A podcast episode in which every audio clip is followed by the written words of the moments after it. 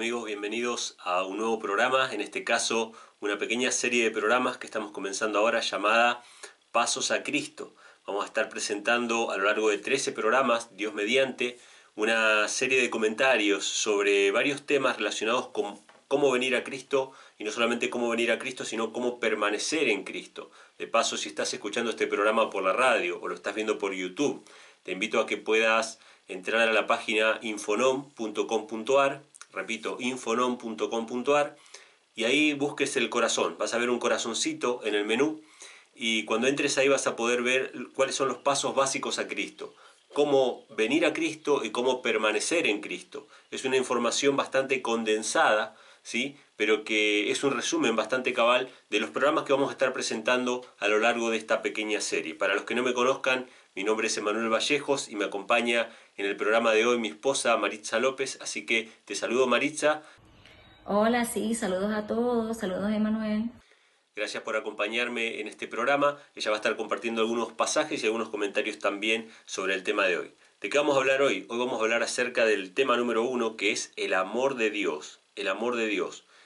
¿De qué manera se ha manifestado el amor de Dios hacia nosotros? Quiero arrancar con un texto bíblico que se encuentra en Salmos 145, versículos 15 y 16, que nos habla acerca de cómo toda la creación, toda la naturaleza, nos revela el amor de Dios. Dice así, los ojos de todos miran en ti, y tú les das su alimento a su tiempo. Abres tu mano y satisfaces el deseo de todo ser viviente.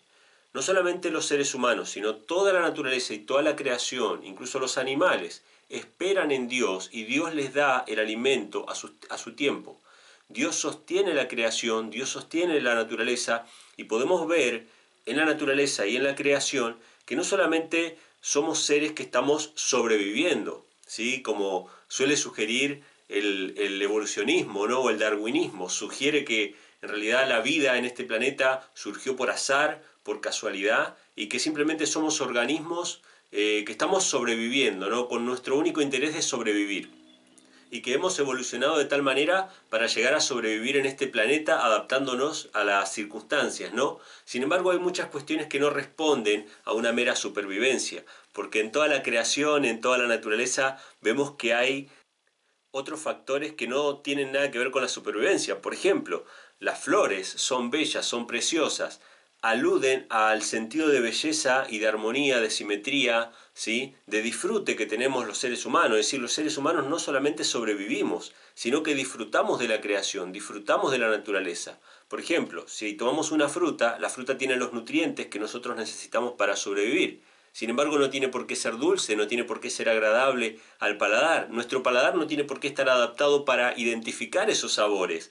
Es decir, evidentemente no somos simplemente organismos que sobreviven, sino que Dios nos creó con la capacidad de ser felices y de disfrutar. Es decir, esto es una verdad evidente y es tan evidente que mucha gente no lo ve. Es decir, la creación, toda la obra de la creación, nos muestra de que existe un Dios amante que se preocupa por sus criaturas. No solamente para que sobrevivamos, sino también para que seamos felices. La fragancia de las flores, ¿sí? este, la belleza que vemos en la naturaleza, cuando respiramos el aire puro, cuando disfrutamos el sol en invierno, que salimos afuera y tomamos el sol, toda la creación, toda la naturaleza nos dice a una de que Dios es amor, de que Dios se preocupa por sus criaturas y que Dios realmente nos ama. Sin embargo, no podemos ignorar que cuando nuestros primeros padres cayeron, Adán y Eva cayeron en pecado, ¿sí? Eh, se introdujo la muerte en la creación.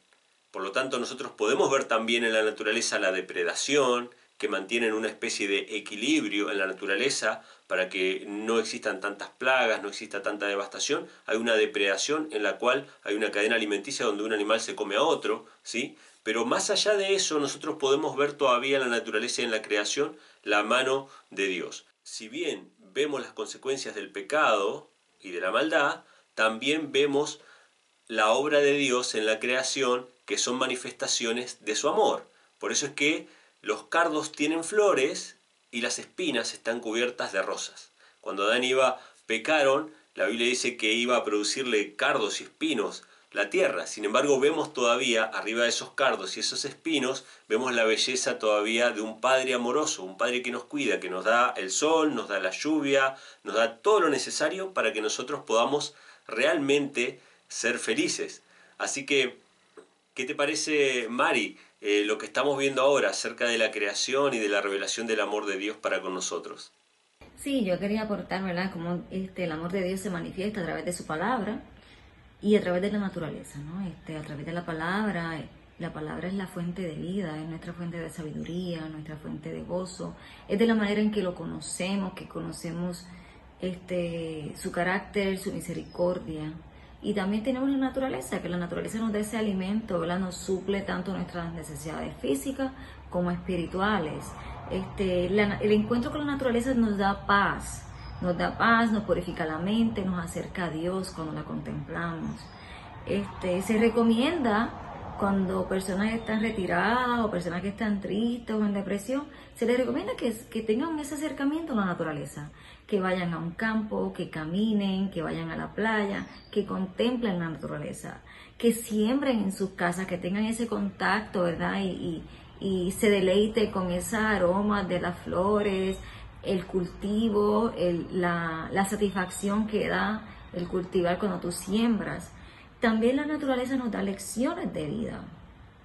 Este, por ejemplo, los cardos con las espinas, ¿verdad? Eso representa momentos difíciles, momentos difíciles en la vida que vamos a tener. Son necesarios, son necesarios según el plan de Dios. Y a la misma vez nos da esa flor hermosa que eso, ¿verdad? Nos simboliza ese mensaje de esperanza y de consuelo. Tenemos que siempre pensar que, que Dios en su infinita misericordia, aunque pasemos momentos difíciles y tristes, son necesarios para nuestro crecimiento espiritual, para acercarnos a Él. Todo lo que nos sucede es según el plan de Dios y es necesario para nuestra fortaleza espiritual. Tanto la palabra como la naturaleza nos dan mensajes de esperanza de consuelo. Muy bien, pero aparte de la creación como una revelación del amor de Dios, tenemos la palabra de Dios, tenemos la Biblia como una revelación del amor de Dios. Y vamos a tomar solamente algunos textos del Antiguo Testamento. Hay un pasaje que se encuentra en Éxodo capítulo 33 versículos 18 y 19, cuando Moisés se presentó delante de Dios y le pidió a Dios que le dejara ver su gloria, que lo dejara verlo, ¿sí? Entonces Dios le dijo que le iba a hacer pasar toda su gloria delante de él, pero no iba a poder ver su rostro. Vamos a leerlo. Dice Moisés, ruégote que me permitas ver tu gloria. Jehová respondió, yo haré pasar toda mi benignidad ante tu vista. ¡Wow! ¿Cuál era la gloria de Dios? Su benignidad, su amor. Tal es su gloria. Jehová pasó delante de Moisés y clamó, Jehová, Jehová, Dios compasivo y clemente, lento en iras y grande en misericordia y en fidelidad, que usa de misericordia hasta la milésima generación y que perdona la iniquidad, la transgresión y el pecado. Y también se nos añade en Jonás capítulo 4 versículo 2 que Dios es lento en ira y grande en misericordia. Y en Miqueas capítulo 7 versículo 18 dice porque se deleita en la misericordia. O sea, la revelación del carácter de Dios en la Biblia, en el Antiguo Testamento, es que Dios es un Padre amoroso, que Dios es un Dios misericordioso, contrario a lo que tradicionalmente las religiones muchas veces presentan, ¿no? Un Dios severo, castigador, que está constantemente buscando la forma de castigar a sus hijos, buscando los pequeños o los mínimos errores para condenarlos al infierno, ¿sí? o al tormento eterno. Doctrinas que no son bíblicas, que de paso, si ustedes quieren eh, profundizar sobre estos temas eh, en nuestro canal de YouTube o en Anchor, o en Spotify, buscando Infonom, ustedes pueden ver allí los fundamentos de la fe cristiana y van a ver que esta doctrina del infierno es un invento en realidad. Pero más allá de eso, la Biblia nos revela claramente cuál es el carácter y la naturaleza amorosa de Dios nuestro Padre. Así que tenemos la creación, tenemos la revelación, es decir, la palabra escrita, sin embargo, Satanás se ha encargado de desfigurar el carácter de Dios a través de las tradiciones, a través de las costumbres, del paganismo, de las religiones falsas, Satanás ha pintado el carácter de Dios como el de un juez severo, un duro acreedor que está esperando constantemente que nos equivoquemos para castigarnos y enviar sus juicios y sus calamidades. Sin embargo, esto está muy lejos de la realidad. Dios ya había revelado su carácter en la creación, después lo reveló en la Biblia, y como Satanás desfiguró el carácter de Dios, Dios tuvo que enviar a su propio Hijo. ¿Para qué? Para poder revelar a través de Cristo cuál es el carácter de Dios. Vamos a leer un par de pasajes bíblicos, Mari, si te parece, ¿puedes compartirlos? Sí, en Juan 1.18 dice, a Dios nadie le vio jamás. El unigénito Hijo que está en el seno del Padre, Él le ha dado a conocer. También tenemos en Juan 14, 8 al 9 que nos dice, tanto tiempo que estoy con vosotros y aún no me has conocido, Felipe. El que me ha visto a mí, ha visto al Padre. ¿Cómo pues dices tú, muéstranos al Padre? Muy bien, la Biblia nos dice entonces que a Dios no, nadie lo vio jamás, pero Cristo, el Hijo de Dios, el unigénito Hijo de Dios, el que compartía con el Padre la gloria, ¿sí? el que se sentaba a la diestra del Padre antes de que el mundo fuese, aquel que es uno con el Padre eterno, uno en carácter, en propósito y en naturaleza, Él podía dárnoslo a conocer. O sea que, si nosotros contemplamos a Cristo y contemplamos la vida de Cristo, nosotros podemos ver claramente cuál es el carácter de Dios. Tal como es Cristo, así también es como es Dios. Porque Satanás realmente puede tomar algunos textos del Antiguo Testamento y distorsionarlos y mostrarnos sesgadamente lo que Él quiere que nosotros veamos acerca del carácter de Dios, solamente mostrarnos una justicia implacable. Sin embargo, cuando contemplamos todo el Antiguo Testamento y vemos estas declaraciones, vemos la naturaleza, vemos la creación, vemos que el amor de Dios se ha revelado, es decir, que el ser humano fue creado para ser feliz, con el propósito de ser feliz, y obviamente hay cosas que han salido mal, porque el pecado entró en la creación, en la raza humana, y ahora estamos condenados a la muerte. Es decir, por más que seamos los más felices del mundo, nadie escapa a la muerte. Y la muerte, por más que sea un hecho natural, nosotros podemos decirlo entre comillas natural, es el hecho más natural del mundo, que morimos, no lo aceptamos intelectualmente, no lo aceptamos emocionalmente. ¿Por qué? Porque el ser humano fue creado para vivir eternamente y para ser feliz para siempre. Por eso la muerte es un intruso. Y sabemos que la muerte no es parte del plan original de Dios, no era parte del plan. Esto es a causa del pecado del hombre. Así que, evidentemente fuimos creados para ser felices. Pero si con esto no nos alcanza, podemos contemplar a Cristo y podemos contemplar la vida de Cristo y a través de ver cómo era su carácter, nosotros podemos hacernos la idea de cómo es el carácter de Dios. Porque el que ve al Hijo es como si ve al Padre. Y como nadie vio al Padre, solamente el Hijo le ha dado a conocer, al contemplar a Cristo podemos contemplar realmente al Padre. ¿Qué te parece, Mari, si querés agregar algún comentario acerca de esto? Sí, yo quería aportar aquí como el carácter de Dios este, ha sido distorsionado, ha sido distorsionado cuando crecemos eh, y lo escuchamos por generaciones. Te dicen, estos son castigos de Dios. Si haces esto, Dios te va a castigar. Entonces te, tú creces con ese pensamiento de que Dios está constantemente vigilándote y castigándote. Y cuando lees la palabra de Dios y ves la vida de Cristo que vino a reflejar su carácter, cómo Cristo reveló otro tipo de carácter, ¿no? No esa severidad que nos han enseñado, que hemos escuchado este, por generaciones. No, Jesús en cada acto le estaba sanando, él daba amor, este, las personas se le acercaban, les encantaba estar al lado de él, se sentían bienvenidos hacia él. Eso era muchedumbre la que lo perseguían y él estaba constantemente sanando. Él se dirigía con amor, él hablaba la verdad, pero con mucho tacto, con mucho amor. Toda alma para él era preciosa. Inclusive los que lo perseguían, los que lo avergonzaban, él seguía dando amor. ¿Por qué? Porque él sabe que somos almas caídas y la, el alma caída no va a actuar con un carácter manso y humilde. El alma caída va a reflejar el carácter del enemigo. Así que nosotros una vez tenemos ese encuentro con Jesús, se supone que haya un cambio en nuestro carácter. A, esa persona vengativa, a esa persona áspera, que es dura, que tenga el carácter de Cristo, ¿no? Este, que sea manso, que sea humilde, que hablemos con tacto, con amor, que reflejemos su carácter. Así que necesitamos de Cristo, Necesitamos de Cristo en nuestras vidas para poder reflejar su carácter. Es así, realmente es así. Cuando contemplamos a Cristo, su carácter humilde, sencillo, se identificaba con los pobres, compartía con los desventurados, con los que estaban enfermos, con los que estaban leprosos, es decir, con los que eran marginados de la sociedad, con ellos estaba Cristo. Entonces ahí podemos vislumbrar realmente el carácter de Dios, que se compadece por cada una de sus criaturas, que Él no hace acepción de personas, Dios no hace acepción de personas, no es que está con unas personas sí y con otras no, Él ama a todas sus criaturas y Él siempre nos espera pacientemente que le busquemos, que volvamos a Él que podamos confiar en Él como un Padre amoroso y no como ese Dios lejano y distante que solamente quiere destruir o que se goza en hacer sufrir a sus criaturas. No, de ninguna manera. Simplemente el principio de libertad de conciencia o de libre albedrío no permite a Dios intervenir en absolutamente todas las injusticias que suceden en la tierra, pero la justicia de Dios va a ser satisfecha en el día final. Seguramente vamos a hablar un poco más de eso en programas subsiguientes.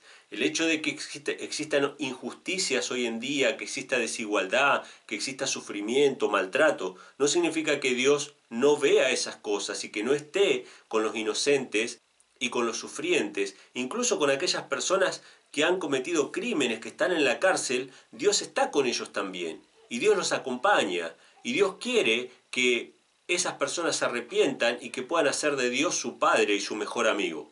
O sea que podemos tener la certeza de que así como fue Cristo, así es como es Dios el Padre.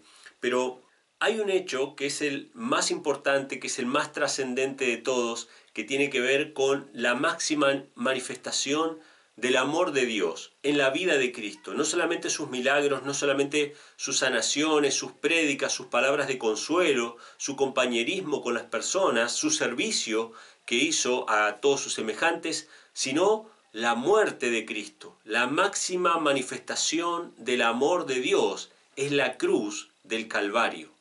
Hermanos, pónganse a pensar en esto. En la cruz de Cristo Jesús cargó sobre él el pecado de todos nosotros. Dios, mejor dicho, cargó sobre Cristo el pecado de todos nosotros. La crucifixión de Cristo, su encarnación, su vida y su crucifixión son la revelación más grande del amor de Dios. Vamos a leer un par de versículos bíblicos acerca de esto, Mari. Sí, tenemos a Juan 3:16 que dice, porque de tal manera amó Dios al mundo que ha dado a su Hijo unigénito. Y tenemos también a primera de Juan 3:1 que dice, mirar cuál amor nos ha dado el Padre, que seamos llamados hijos de Dios. El sacrificio de Cristo fue tan grande que separó a Cristo de su Padre. Jesús dijo, Elí, Elí, lama sabactani, Dios mío, ¿por qué me has desamparado? Sintió la separación que el pecado produce de Dios. Es decir, el pecado, cuando nosotros pecamos, nos separamos de Dios. Y Cristo por primera vez cuando estuvo en la cruz del Calvario sintió que Dios se había alejado, que Dios se había separado. ¿Por sus pecados? No, porque Dios había cargado sobre él el pecado de todos nosotros. Ese fue el sacrificio más grande y lo que mató a Cristo no fueron los clavos, ¿sí? no fue la corona de espinas, no fue la golpiza, lo que mató a Cristo fue el peso de nuestros pecados. Él cargó sobre sí el pecado de todos nosotros. Así que tenemos la manifestación más grande del amor de Dios. Y no es que el sacrificio de Cristo despertó en el corazón del Padre amor hacia nosotros. No, todo lo contrario. De tal manera amó Dios al mundo que dio a su Hijo. Es decir, porque Dios nos amaba, estuvo la propiciación, estuvo el sacrificio por nuestros pecados. Así que ahí tenemos una de las más grandes revelaciones del amor de Dios. Mari, ¿querés compartir algún comentario al respecto? Sí, yo quería, ¿verdad? Este, aportar aquí en este tema, ¿verdad? Cómo el que era uno con Dios toma la naturaleza humana, viene a, esta raza perdida, caída, y, toma unos lazos que jamás serán quebrantados. Este, en Hebreos 2.11 dice que Él no se avergüenza de llamarnos hermanos y por ende, ¿verdad? Nos convertimos en hijos de Dios. Qué gran privilegio. Este, en, el, contemplar el plan de la redención, el contemplar la cruz, eso es un tema muy amplio y a veces muy difícil de comprender. Así es, muchas gracias. Y no solamente que Cristo eh, fue dado para que muera por nosotros, sino que también fue dado a nosotros, fue dado a la raza caída. Es decir, Cristo tomó sobre sí la naturaleza humana con todo lo que eso implica y va a llevar para siempre la naturaleza humana representando al ser humano ante Dios. Es decir, la raza humana tiene un representante que es Cristo Jesús, el Hijo de Dios. Fíjense qué privilegio que tenemos de ser ahora llamados hijos de Dios. Cuando el apóstol Juan dice, mirad cuál amor nos ha dado el Padre que seamos llamados hijos de Dios, cuando dice mirad cuál amor, es porque Él no puede expresar con sus palabras la magnitud del amor. Tenemos que gustarlo por nosotros mismos, tenemos que experimentarlo. Él no lo puede explicar. Es como si yo les dijera a ustedes, bueno, yo les voy a explicar a qué sabe la naranja. Les puedo decir, bueno, es ácida, es dulce, tiene textura, etcétera, etcétera, pero hasta que ustedes no prueben la naranja no van a saber a, a qué sabe. De la misma manera, ustedes tienen que gustar y ver que Dios es bueno. Tienen que aceptar el regalo de Cristo, de su vida y de su muerte, en propiciación por sus pecados. Tienen que aceptar de que Dios le achaca a Cristo las cosas malas que ustedes hicieron para que ustedes puedan reconciliarse con Dios. Si aceptan esa muerte, si aceptan ese sacrificio, entonces ustedes van a pasar a ser hijos de Dios. ¿Algún comentario más, Mari? Sí, yo quería verla como conclusión que, que analicemos, que meditemos en este tema, el amor de Dios. Dios se refleja, ¿verdad? Nos da su gozo, su sabiduría a través de la palabra, también nos la da a través de la naturaleza. Que cuando miremos esos pajaritos, cuando los escuchemos cantar, cuando miremos este, las flores, los valles, el mar, el inmenso mar, todo es un regalo para nosotros, ¿verdad? Para sanar y darnos esperanza, darnos consuelo. Este, que analicemos ¿verdad? cómo envió su Hijo y cómo ahora somos hijos de Dios. Un tema bien profundo que vale la pena ¿verdad? meditar en eso constantemente. Que Dios los bendiga. Bueno, yo también quisiera terminar con un pequeño comentario que dice, romperse puede todo lazo humano, separarse el hermano del hermano, olvidarse la madre de sus hijos. ¿Se puede olvidar la madre de sus hijos? Es muy raro, pero hay casos en los que sucede. Se puede olvidar la madre de sus hijos, variar los astros sus senderos fijos, mas ciertamente nunca cambiará el amor providente de Jehová. Ustedes pueden llegar a dudar de que si aman o no a Dios. Ustedes pueden llegar a dudar de ustedes mismos lo que ustedes quieran, pero nunca duden, recuerden esto, nunca duden que Dios los ama. El amor de Dios es invariable hacia ustedes. Espero que este programa les haya sido de bendición. Este es el programa número uno que estamos presentando de esta pequeña serie de pasos hacia Cristo. Si ustedes quieren recibir eh, la transcripción de este programa, es decir, nosotros hemos hecho comentarios un poco espontáneos, pero si ustedes quieren recibir la transcripción de este programa número uno, que se llama El amor de Dios por el hombre, si lo quieren recibir en WhatsApp, pueden mandarnos un WhatsApp al número más 549 343 5090 543. Lo reitero, más 549-343-5090-543. Nos despedimos entonces hasta la próxima semana. Que Dios les bendiga y gracias por acompañarnos.